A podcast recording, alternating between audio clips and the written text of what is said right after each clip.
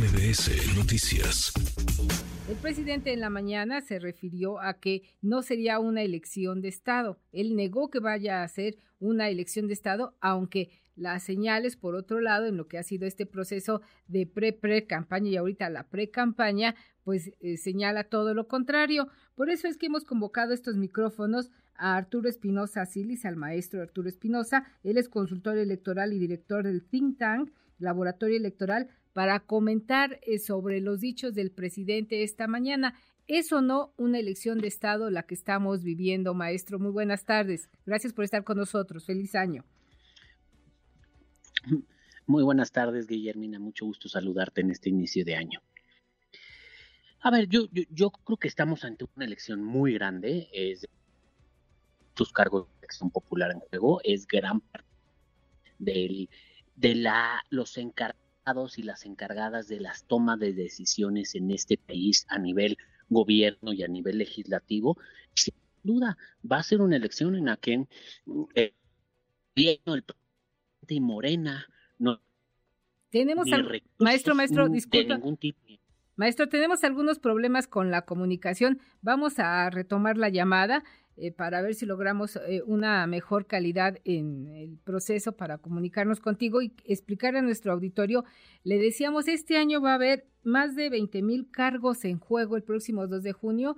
En la lista del padrón electoral hay por lo menos registrados 98 millones de mexicanos que habremos de acudir a las urnas el 2 de junio. Yo lo invito a que participe, por favor. Nuestro voto es determinante para poder tener un sistema democrático, un buen gobierno, para poder exigir a quienes ganen el próximo 2 de junio que cumplan con lo que prometen en campaña.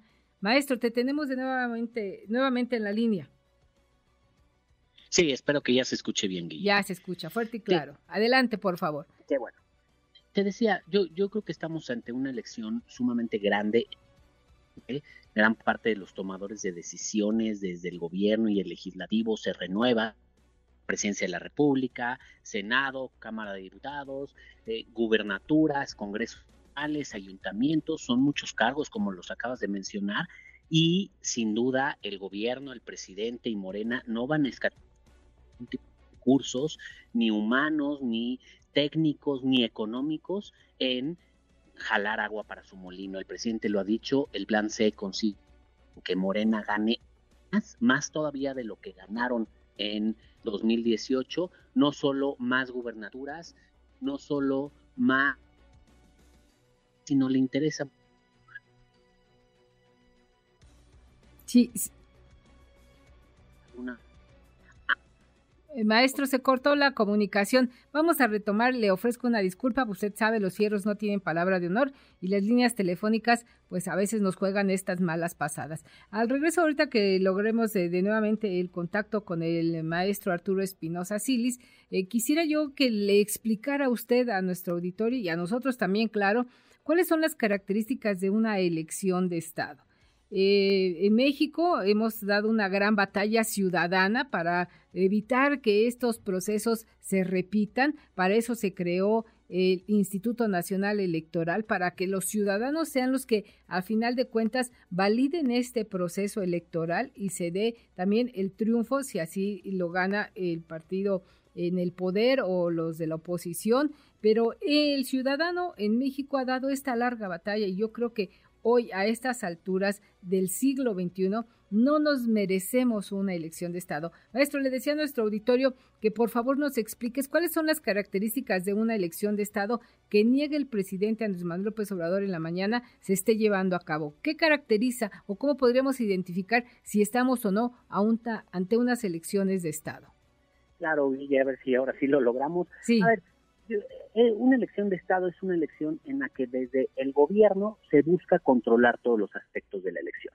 Se busca intervenir desde el punto de vista de las autoridades electorales, que las autoridades electorales sean afines y lo que hemos visto en estos últimos meses es que el gobierno, si bien no tiene autoridades electorales totalmente afines, ¿por qué? Porque bueno, las autoridades electorales en México afortunadamente son imparciales, son independientes, pero sí ha buscado desestabilizarlas. Ya vimos lo que ha ocurrido en el Tribunal Electoral, que justamente eh, ha cambiado la presidencia a partir de un desacuerdo. Es una autoridad electoral que está incompleta, le faltan dos de sus magistraturas y en el Consejo General del INE hemos visto no solo las divisiones y los problemas que hay entre consejeros y consejeras, sino que además tiene una estructura incompleta, una estructura inacabada en donde varios de los cargos son cargadurías, no son no, son posiciones definitivas en, en, digamos, áreas claves de la institución.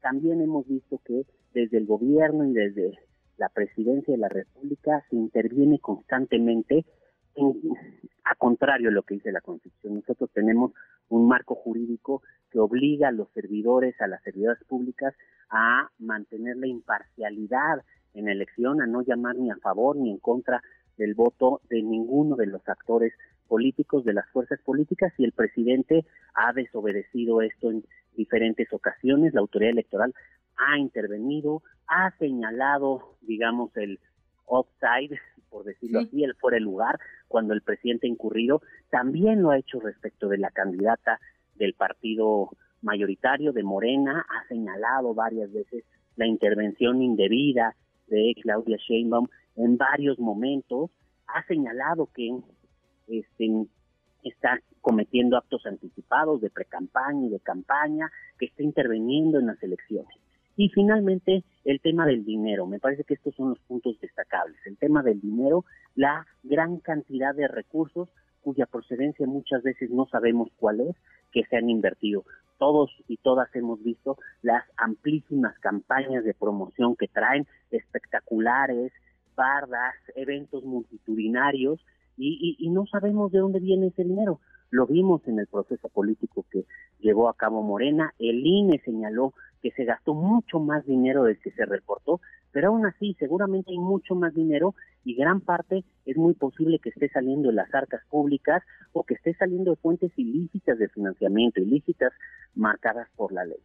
Creo que todo esto lo que genera es una cancha dispareja, que no haya equidad en la contienda, que es algo que en nuestro sistema electoral durante muchos años se ha peleado y se ha luchado para que las elecciones sean equitativas, para que todos tengan las mismas oportunidades, que el mismo presidente de la República en su momento, cuando era oposición, cuando fue candidato y no obtuvo el triunfo, reclamó y exigió que hubiera esta equidad en la contienda y que hoy en día desafortunadamente no se ve, no está ahí y al contrario, se está jugando con todas las cartas para cargar el juego a un solo lado.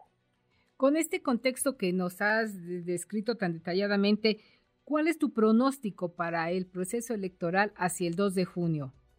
A ver, yo, yo, creo que va a ser una elección sumamente polarizada, como ya lo hemos venido viendo, es decir, lo que se va a buscar es, es que haya dos opciones en las que se decida entre el bien y el mal, digamos son dos visiones claramente distintas y se va a buscar polarizar lo más posible. Los buenos y los malos, los corruptos y los que buscan el bien del país, los que buscan la transformación y los conservadores. Se va a buscar que este, el discurso sea lo más opuesto posible, algo similar a lo que vivimos en 2006.